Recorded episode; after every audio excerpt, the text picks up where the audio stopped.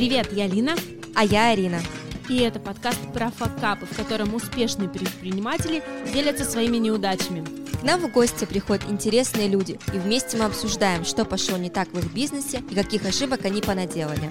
Подписывайся на нас в Яндекс подкастах, Spotify, Apple подкасты и везде, где вы их слушаете. Наш подкаст будет выходить по четвергам с 16 января очередной наш участник подкаста про факап, упустил возможность получить инвестиции от британского инвестора. Но, судя по широкой улыбке, он только от этого выиграл. Да, мы хотим представить вам нашего классного гостя Артема Аментеса, основателя, автора, генерального директора, мне кажется, самого интересного стартапа и компании «Социальный код». А, цена факапа, кстати, составила несколько тысяч фунтов стерлингов. Артем, вот честно, жаба не душит, что ты упустил инвестиции, которые мог получить? А мне надо здороваться или что-то? Надо. Да, поздоровайся. А как лучше, привет или здравствуйте? А как хочешь. Здравствуйте, слушатели или как? Говори, просто всем привет. привет. Нас слушают миллионы. А. Привет, я Артем, основатель компании «Социальный код». Мы занимаемся тем, что обучаем машину видеть э, личные черты характера. Что-то нет, блин, бред какой-то. Это самое сложное, как всегда. Я все вспоминаю, мы писали эти питчи для этих для конкурсов. И просто, чтобы записать одну минуту, уходило там около двух часов, потому что все, все ржут. Привет, меня зовут Артем, я основатель социального кода. Мы обучаем машину видеть черты характера человека. Конечно, несколько тысяч фунтов это, наверное, сказано достаточно смело. Я думаю, что на тот момент, когда было только начало всего, то даже 100 фунтов или там в переводе на русский, да, 6 тысяч рублей, это было, ну, достаточно ощутимо мы начинаем что, про факап рассказывать? Ну, по сути, да. Ну, обычно мы начинаем с новостей. А, буквально сегодня услышала новость, а, что дискета с автографом а, Стива Джобса была продана с аукциона за 5 миллионов рублей. А вот хотел бы ты, чтобы твою какую-нибудь адвентику? Я вообще не любитель а, фетишизма, чтобы какие-то свои вещи я явно не хотел видеть на аукционе. Сейчас все представляем, какие это могли бы быть вещи. Не, не, не, не скромно скажу, что я бы хотел, чтобы были как бы цитирования, да, то есть отсылки на мой материал, который вот я стараюсь сейчас выкладывать на ResearchGate, например. Это в тебе говорит исследователь ученый. Как всякий ученый, да, хочется оставить свой след в истории именно исследований по этому вопросу. Как вообще ты пришел к тому, чтобы ну, вот, достиг сегодняшнего уровня? Через что ты прошел, через какие факапы? История факапов, она всегда очень интересная, но она учит э, двигаться дальше, и со временем понимаешь, что, может быть, это было и правильно, тогда бы ты не пришел к тому, к чему ты пришел.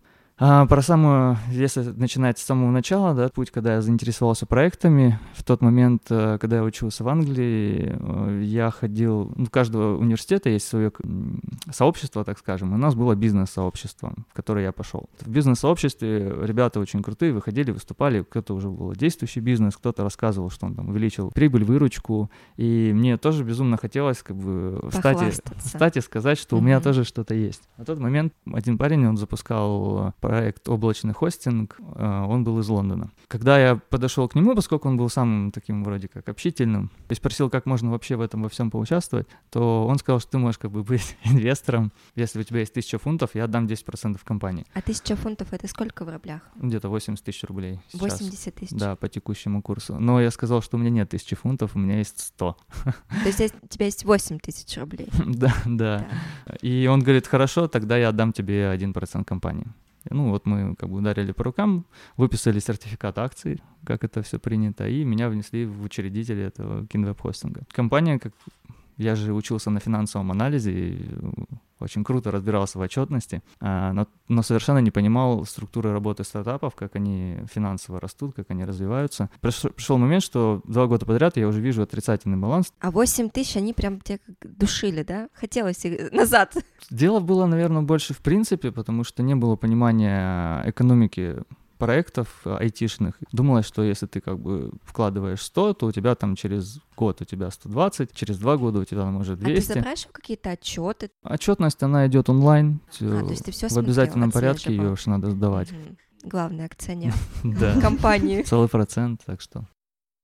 В общем, не, ну глядя на эту отчетность, я понял, что что-то как-то не здорово, и начал как бы задавать вопросы. А он говорит, ну, если как бы ты не уверен, давай я у тебя обратно эту долю выкуплю. верну тебе 8 тысяч рублей. Да, верну тебе эти несчастные твои 100 фунтов. И я говорю, а давай, в общем. Он мне их возвращает, все, сделали обратную процедуру как бы выкупа, и потом через 4 месяца я узнаю, что он продает эту компанию. Он изначально, зная, что у него появился покупатель, начал всех мелких акционеров, начал их выкупать за номинал, потому что отчетность была не очень, и все у него спрашивали, когда же будут дивиденды, а он как бы говорил, что вот-вот скоро будут, но никто их не получал. Видимо, на этой истории он обратно всех выкупил за номинал и продал компанию за хорошую сумму, можно было заработать там тысячу фунтов с этих ста. То есть в 10 раз больше. Угу.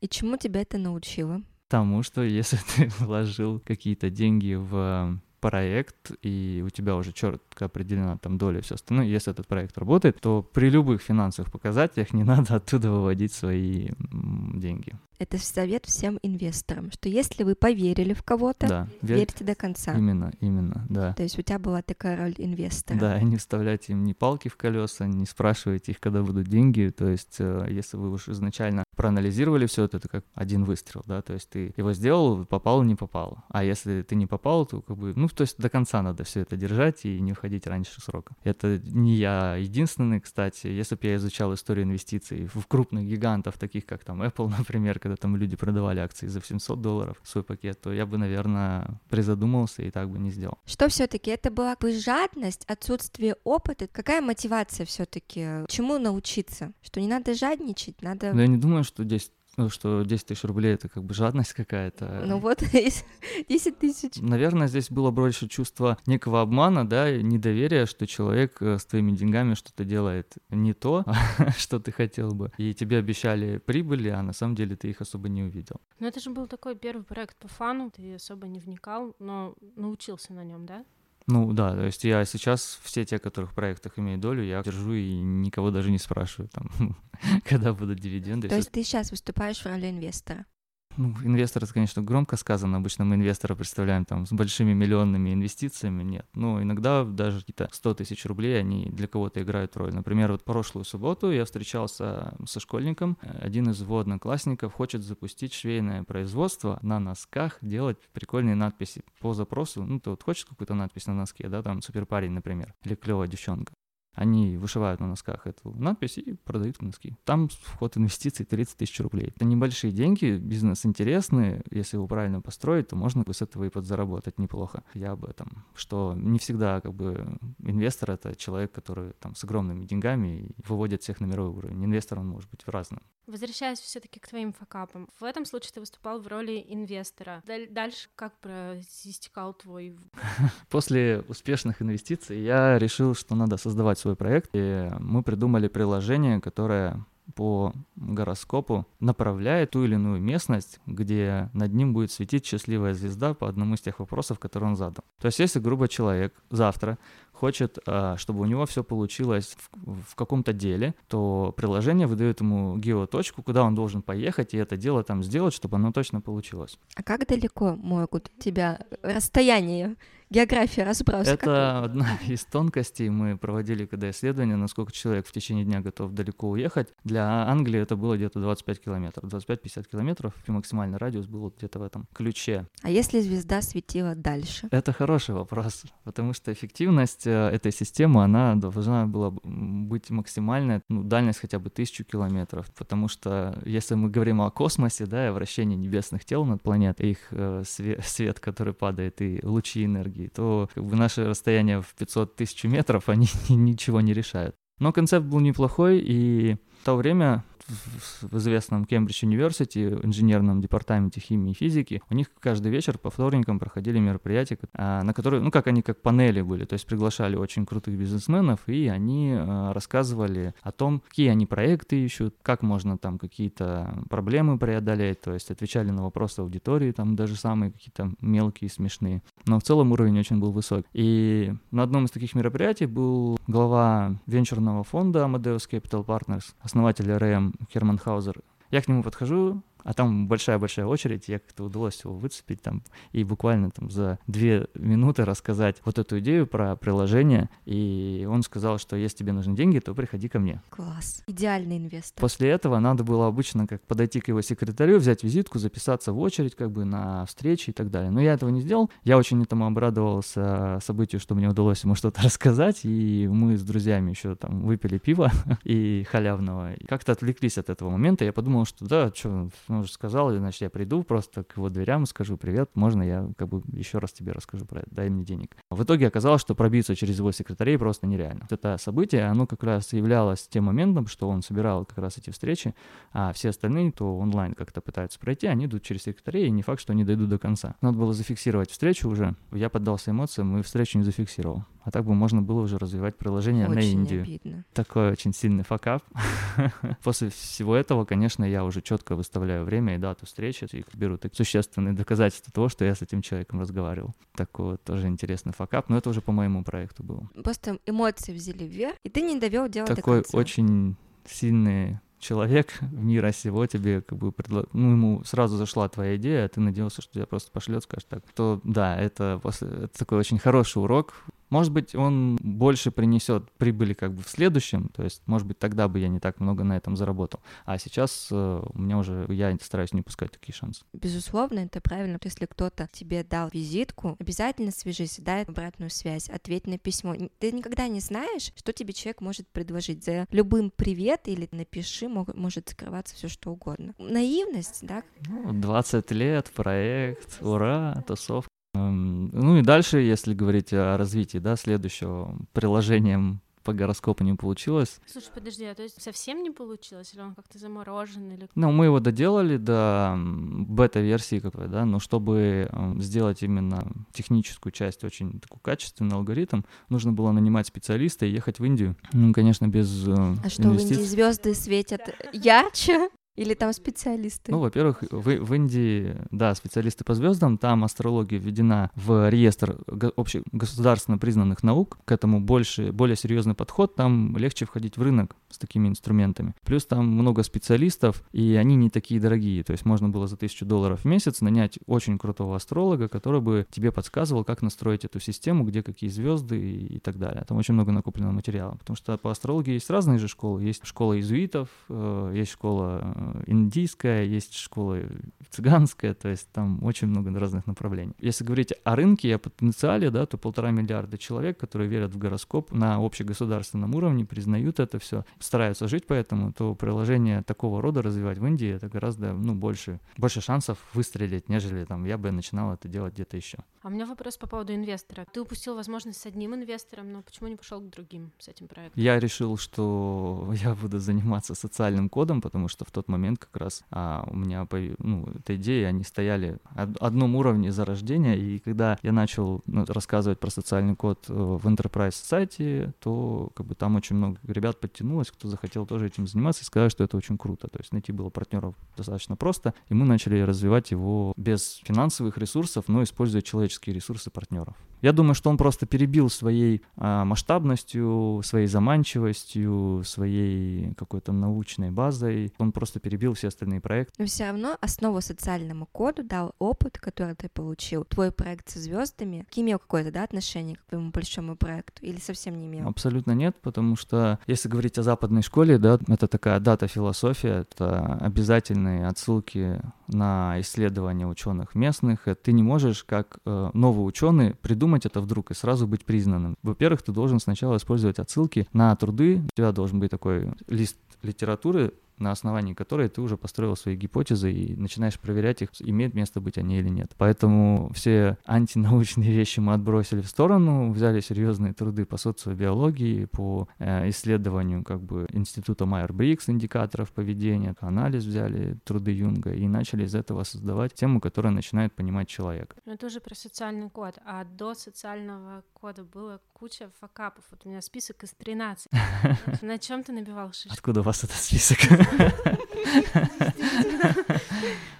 Давай, зарегистрировал компанию раньше продаж. Это тоже связано с социальным кодом. Просто как происходит создание проекта в Англии и в России, это, ну, две большие разницы. Если в России ты можешь э, с ребятами начать проект 2-3 года колупаться на таких эм, идеях, просто договорились, да, и вот мы все делаем, вроде как на договоренностях, на устных, на вере, так скажем, товарищества. То в Англии обычно ты сразу начинаешь с того, что ты регистрируешь компанию. Почему там низкий процент закрытия юридических лиц? Потому что если ты решил открыть компанию, это значит, ты состоялся в голове, в принципе, уже как предприниматель, и ты уже не уйдешь никуда, ни в найм и так далее. Это прям уже четкая установка, и если ты уже открыл компанию, то все, ты как бы на ней работаешь. Поэтому все те, которые начинают говорить, что они интерпренеры, соответственно, они уже открывают юридическое лицо, чтобы расписать доли своим партнерам. Поэтому, чтобы зафиксировать тех партнеров, с которыми мы начали работать на скажем, не финансовых да, началах, а каждый отдавал свое время и компетенции, то мы зарегистрировали юридическое лицо и начали работать над продуктом. Совершенно не понимая, что такое продукт и как над ним работать, но мы хотели выйти на продажи, но в итоге не вышли. Но ведь это правильный путь, ведь любой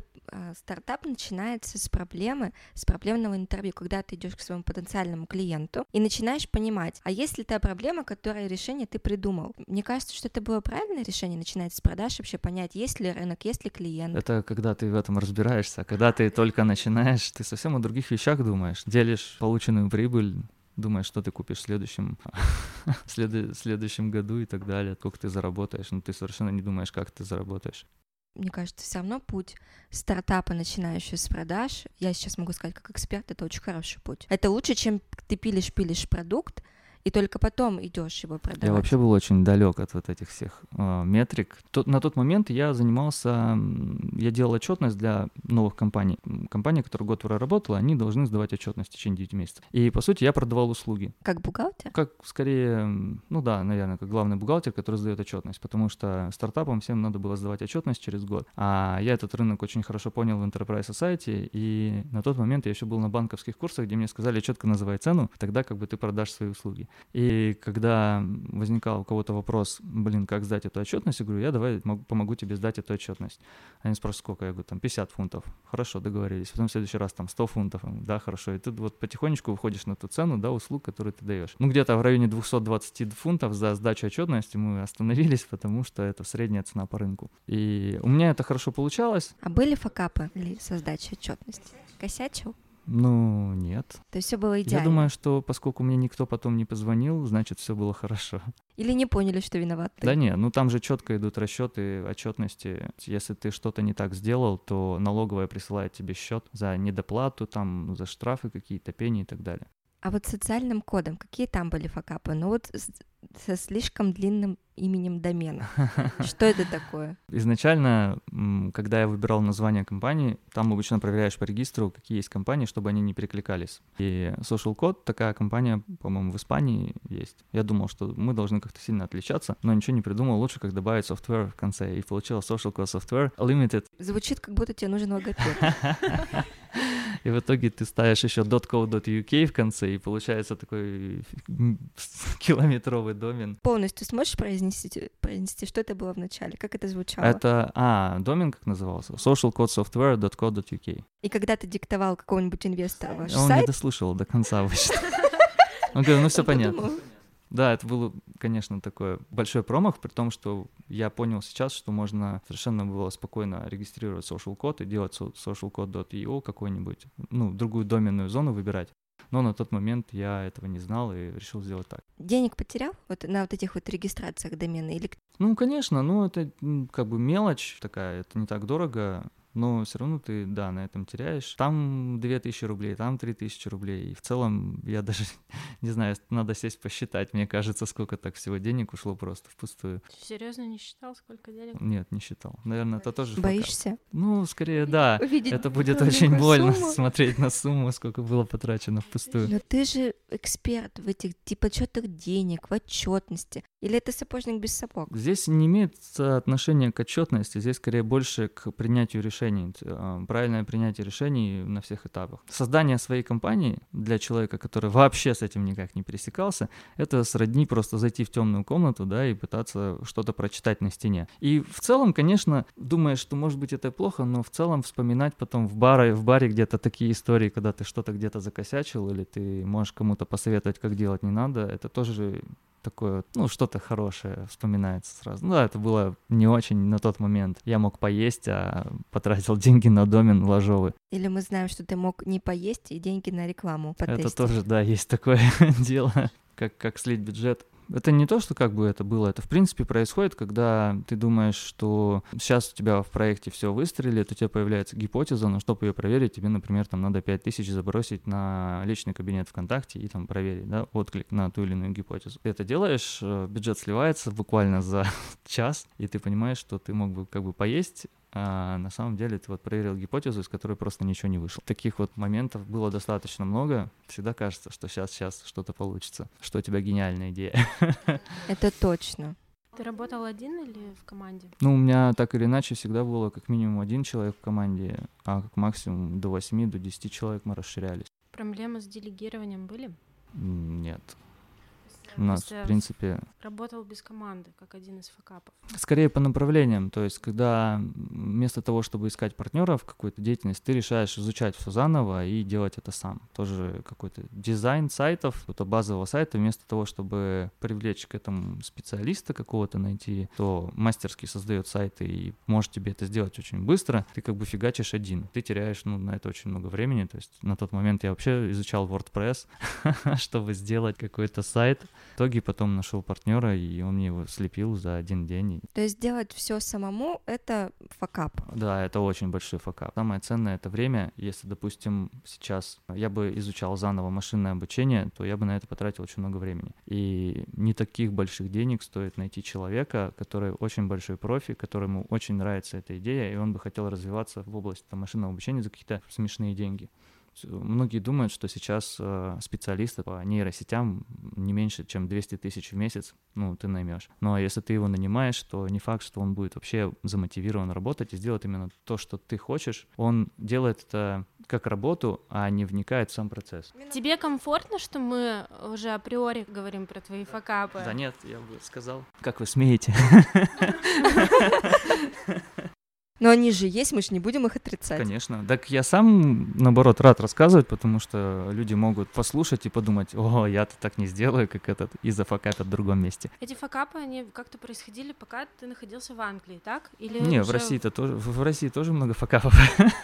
Мне, например, очень любопытно. Ты развивал свой бизнес в Англии, вроде даже как бы все и неплохо шло. То случилось, что ты решил переехать в Россию, да еще и на Урал. В консервативном обществе идет все достаточно медленно если ты там хочешь быстро развиваться, возникает вопрос, почему ты так быстро развиваешься. Ты должен примелькаться, ты должен пош, ты должен на всяких выставках засветиться не меньше трех-четырех раз и так далее. Надо достаточно много времени потратить на некую публичность, чтобы ты стал человеком своим, да, и с тобой хотя бы начали разговаривать. Плюс, э, если говорить о первом продукте, то рынок был очень маленький. Мы могли заработать где-то, ну, 19 тысяч фунтов в год. Это такая даже ниже средней заработной платы. Можно было просто работать по найму и... Так, а почему вы не посчитали? Это хороший вопрос. Это факап? Я считаю, что это от неопытности. Как можно зафакапить там, где ты даже не разбираешься. Ну, надо просто понять, что на тот момент, в 2014-2015 году, у меня в голове по бизнесу было вообще ничего, потому что я из семьи, где все работали всегда в бюджете, в том, что не только родители, но и бабушка с дедушкой. У меня никогда никого не было в семье, кто занимался строительством бизнеса. То есть все, может, ограничивалось тем, что там бабушка какие-то носки продавала на сторону,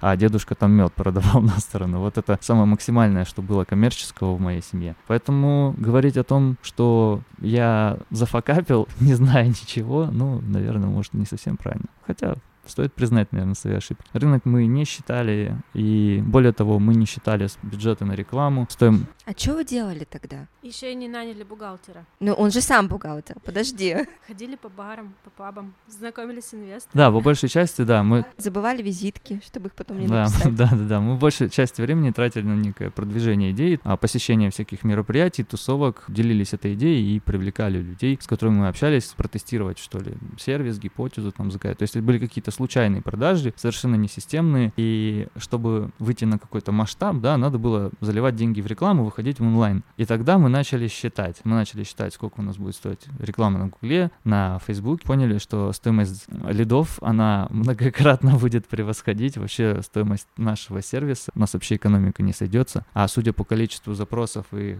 а, востребованности такого сервиса, можно вообще считать, что рынка нет. И поэтому мы пошли в B2B сервис, сектор. Я пошел по кадровым агентствам и начал говорить о том, что зачем вы тратите деньги на специалиста, если вы можете взять онлайн-систему и спокойно раскрывать те же черты характера, которые вы используете ну, молодец, у себя в найме. Очень хороший ход. Да, я прошел по всем кадровым агентствам, они сказали, что я как бы иду вообще не в тот сегмент, потому что а, бизнесу платят за то, что они создают рабочие места в Англии. Там достаточно большая проблема с рабочими местами, поэтому любой сервис, который автоматизирует и снимает с бизнеса места рабочие, он как бы начинает быть в убытке, потому что любое рабочее место субсидируется, особенно если ты нанимаешь человека из бывших британских колоний.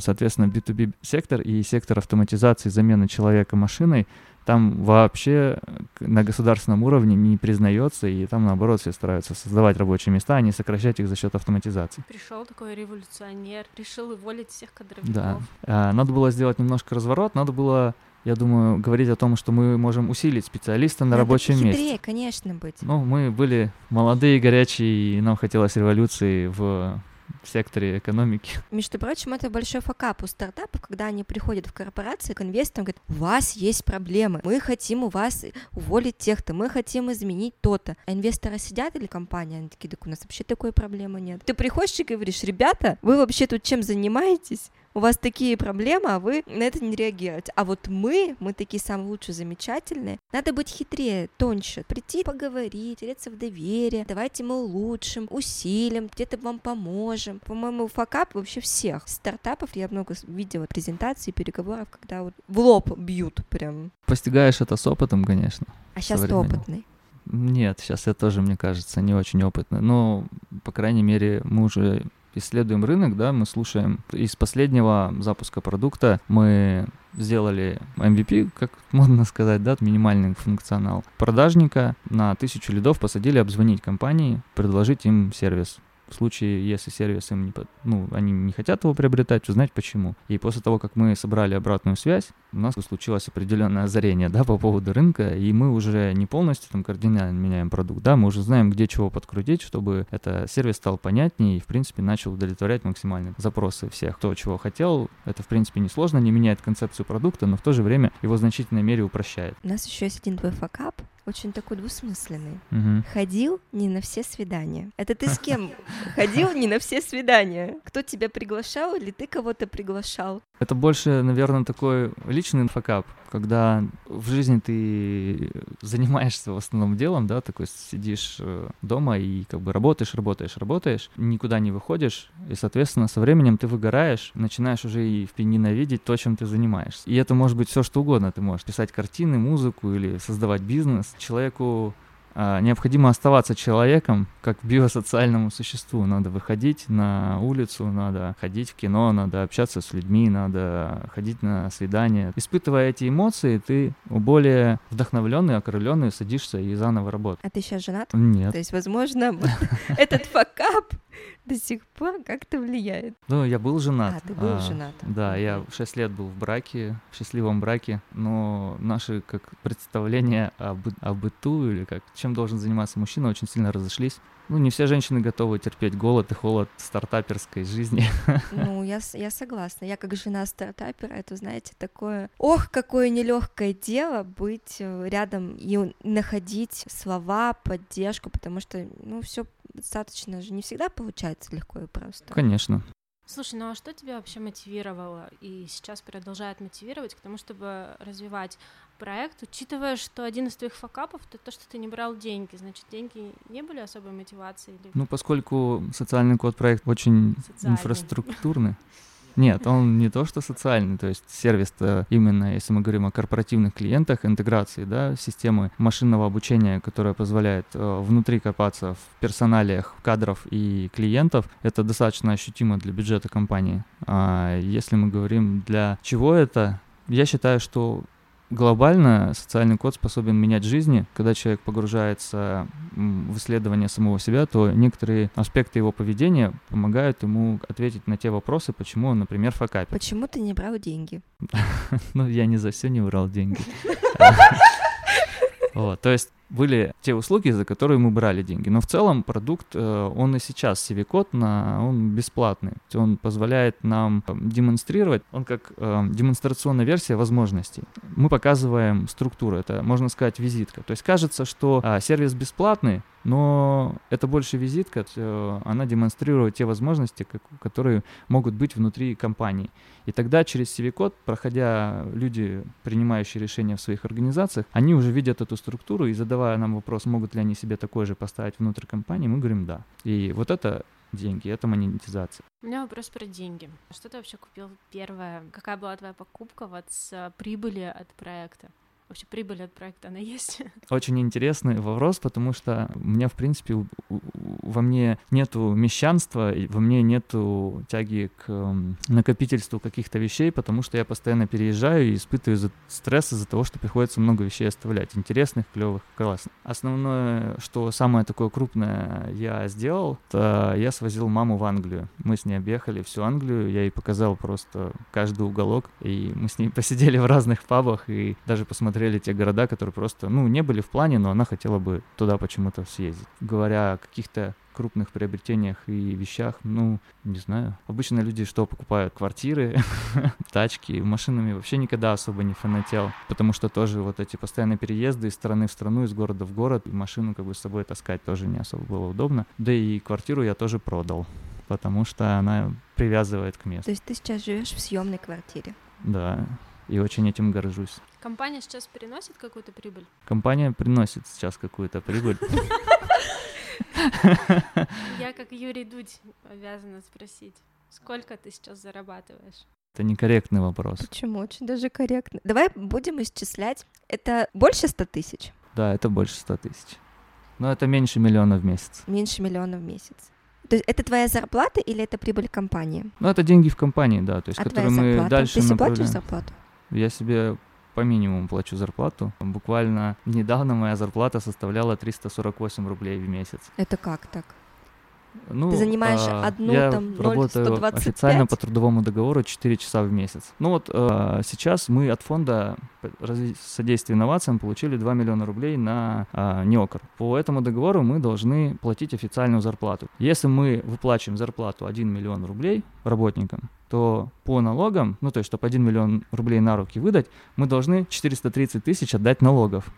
30, 300 тысяч социальные, 130 ну, НДФЛ за этих людей. Поэтому гораздо лучше, когда эти деньги остаются в компании, ты спокойно оплачиваешь какие-то сервисы, нанимаешь людей со компаний, которые развивают продукт и так далее. Потому что все равно все заработанные мной деньги я трачу на развитие компании социального кода. Сколько сейчас это человек в команде? Официально работает или вообще ну, вот кто? сегодня вот Члены твоей команды. Официально у нас 4 человека. А неофициально? Неофициально у нас еще есть 5 последователей. Привет фонду содействия вот. инновациям.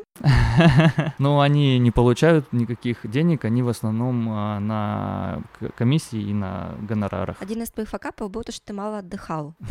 Я его продолжаю. Ты его продолжаешь. Почему ты не учишься на своих ошибках? Очень жалко времени, когда ты ложишься даже спать, и ты понимаешь, что не сделано то, то, то, эти дела могли бы тебе принести в будущем какое-то развитие или даже деньги, то просто не спится даже. То есть вот ты не можешь э, спокойно лечь, расслабиться, у тебя в голове все время этот процесс идет, ты подрываешься, садишься за ноутбук, у меня даже рабочий стол рядом с кроватью, мне не надо особо долго куда-то идти. Какой. Бывает такое, что у меня Станислав, дизайнер, он может позвонить мне в 2 часа ночи с вопросом, ты спишь, мне надо срочно обсудить как бы вот этот один вопрос. Я могу, конечно, перенести на завтра и сказать, отстань от меня, или вообще не взять трубку. Это же достаточно просто, кто как бы меня осудит, если мне в 2 часа ночи дать. Ну, я понимаю, что, возможно, сейчас как в команде моего человека в команде какое-то безумное озарение, и возможно, что сейчас мы откроем что-то очень удивительное и интересное. Последний у меня вопрос. Какая самая большая цель на 2020 год? Ну, самая большая цель — это сдать отчеты в фонд. Потом... Вы же только получили гранты. Ну, только получили, но в следующем году их сдавать. ну, отчет в декабре 2020 года у нас отчетный период очень такой жесткий будет. А, на 2020 год в плане науки мы запланировали а, сделать а, нейронку, которая на основании процессинга естественных языков будет определять 8 индикаторов поведения. Достаточно высокой точностью мы поставили 90%, что мы будем в социальных группах на основании того тех слов, то есть семантики, которые использовать, будем определять 8 индикаторов поведения. Интроверсия, экстраверсия, логика, сенсорика, интуиция, этика, рациональность, рациональность. Плюс у нас в партнерах э, Всероссийский детский центр «Орленок», там сейчас вожатых набирают с помощью CV-кода нашей системы. И мы хотим то же самое сделать, э, подключить, ну, заключить партнерское соглашение с Артеком. Казалось, детским лагерям очень интересно наша система, тем более, что онлайн она бесплатная. А у меня вопрос. Давайте закончим тем, чтобы, может быть, ты пожелаешь что-то начинающим, может быть, те, кто стоят на пороге своих открытий, два-три главных таких совета, с чего начать, как, как не допустить ваших ошибок, традиционное пожелание. Один из советов, которые я хочу дать, это четко определить то, что вас вдохновляет и готовы ли вы каждый день этим заниматься. Не мои слова, но когда ты занимаешься своим проектом, это все равно, что каждый день получать кирпичной стеной по лицу. И от своих близких, и от чужих людей, потому что на первоначальном этапе Никто не будет вас поддерживать за каждую свою идею и инициативу нужно очень сильно бороться. Не только в России, но в принципе в мире очень много людей, которые говорят, нет, не получится, глупости и так далее. Эти люди, они сопровождают, и если ты с этого негатива будешь получать энергию, тогда в твоем проекте будет очень много топлива, потому что этих дров, которые тебе будут кидать каждый день, их очень много. Если ты научишься вот этот негатив перерабатывать в свою энергию для проекта, это будет очень круто. В жизни всегда будет случаться куча больших факапов, потому что на пути к совершенно неизведанному этих факапов просто море. чем больше у тебя в жизни факапов, тем круче ты выбрал идею. Во-вторых, нужно очень четко распланировать свое время и понимать, что даже когда тебе плохо, текут сопли, больно, сломана нога и так далее, ты должен хоть что-то делать относительно направления своего проекта. Неважно, что с тобой. Ты можешь лежать в реанимации, но в голове ты должен прогонять какие-то схемы и так далее. Только тогда ты будешь, э, ну, видеть какие-то шаги, которые у тебя получаются. Без этого, если ты сегодня поленился, завтра ты что-то не сделал, тут решил поспать, у тебя ничего не получится. Многие говорят о том, что вот я хожу на работу, у меня нет времени. Работа занимает 8 часов. Надо четко понять, что никто на работе не ждет от тебя подвигов. Ты можешь спокойно работать с 8 до 8, выполняя свой функционал, если не отвлекаться на какие-то сторонние задачи, а то у тебя, может, и больше времени будет для этого. Когда я работал по найму, я все свои дела выполнял за пол рабочего дня, потому что я ни на что не отвлекался, ни на кофе, ни на попить воды, и я просто это заканчивал. Дальше я сидел и рисовал в блокноте то, что дальше я буду делать. Это очень ценный совет. Это прям... Да? Мне кажется, это лучший совет, который я слушала за последнее время. Ух ты, очень приятно. Мы тебе желаем удачи, желаем, чтобы ты не нафакапил. Но если нафакапил, то пришел к нам снова в гости. У нас был в гостях Артем Аментес, основатель стартапа можно я так его назвать? Или это уже компания? Я бы назвал нас научной компанией. Основатель научной компании «Социальный код». Мы, кстати, оставим ссылочку в описании твоего, твоего социального кода, и каждый желающий может получается, проанализировать свои социальные, свои социальные сети и посмотреть... Ну, свои особенности характера, личность. С вами был подкаст про факапы, в котором успешные предприниматели делятся своими провальными историями ведения бизнеса. Он был записан в акселераторе подкастов Venture Media. Подписывайся на нас в Яндекс подкастах, Spotify, Apple подкасты и везде, где вы их слушаете. Мы выходим каждый четверг. Смотри, не профокапь.